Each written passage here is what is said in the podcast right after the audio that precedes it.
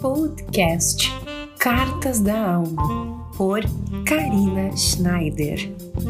Olá, queridos! Espero que estejam todos bem. Por aqui mais um episódio do podcast Cartas da Alma. É, eu estou muito feliz que estamos em mais uma edição desse podcast, mais um episódio, porque é uma forma da gente trocar, né, aprender um pouco mais. Assim como eu também aprendo e faço as, os meus raciocínios, pesquisas, enfim, para trazer esse conteúdo para vocês por aqui, vocês também estão aprendendo um pouco mais na vida de vocês. E hoje eu quero aprofundar um pouco mais sobre o assunto, sobre os nossos sentimentos, emoções e pensamentos. Bom, quando a gente está na rotina, quando a gente está no dia a dia, a gente vai vai sendo mergulhado na nossa personalidade, né? A nossa personalidade tem algumas coisas muito típicas nossas, né?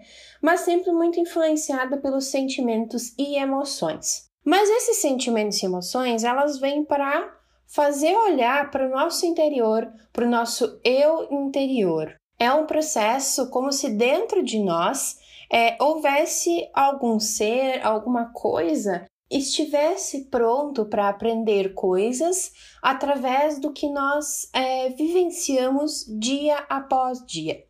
E os nossos, principalmente as nossas emoções, quando elas afloram sobre uma situação, sobre alguma coisa, elas costumam mostrar aquilo que a gente precisa aprender e desenvolver em nós mesmos. Então vamos a um exemplo. Se nós temos uma situação de raiva, por exemplo, que nos desencadeou raiva, ele é um sentimento nocivo, né, que está nos causando dor, né, alguma coisa desconfortável, justamente para olharmos para isso que está se apresentando em nós e nós tratarmos isso, né? Esse tratar, ele pode ser de diversas formas, né? Pode ser através de terapia, pode ser através da psicoterapia, né, que eu sou atuante nessa área, pode ser através do Reiki, também atuo através do Reiki, mas é uma ferramenta. Tem também a fitoenergética, através dos florais, dos óleos essenciais, da aromaterapia.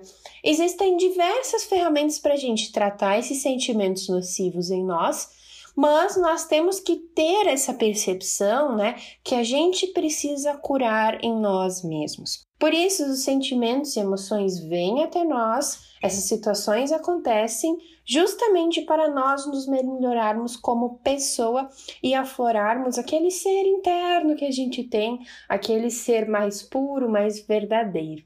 Já os pensamentos, eles também são muito influenciados por esse, essa situação, né? Por esses sentimentos e emoções.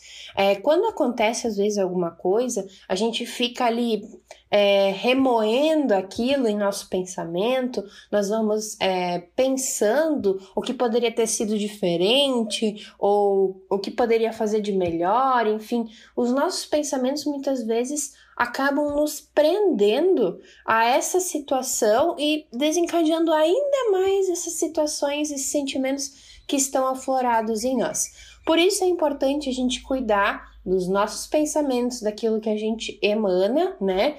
Para os nossos sentimentos e emoções e através disso para o nosso externo, né? Para o nosso convívio.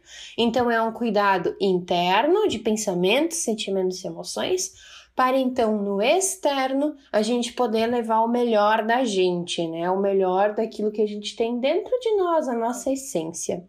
E espero que vocês tenham gostado desse conteúdo de hoje. Conteúdo bem é, simples, né? O que eu tô trazendo aqui hoje é muito sucinto. Nós podemos aprofundar ainda mais. Eu quero trazer mais coisas sobre esses, essas situações dos sentimentos e emoções.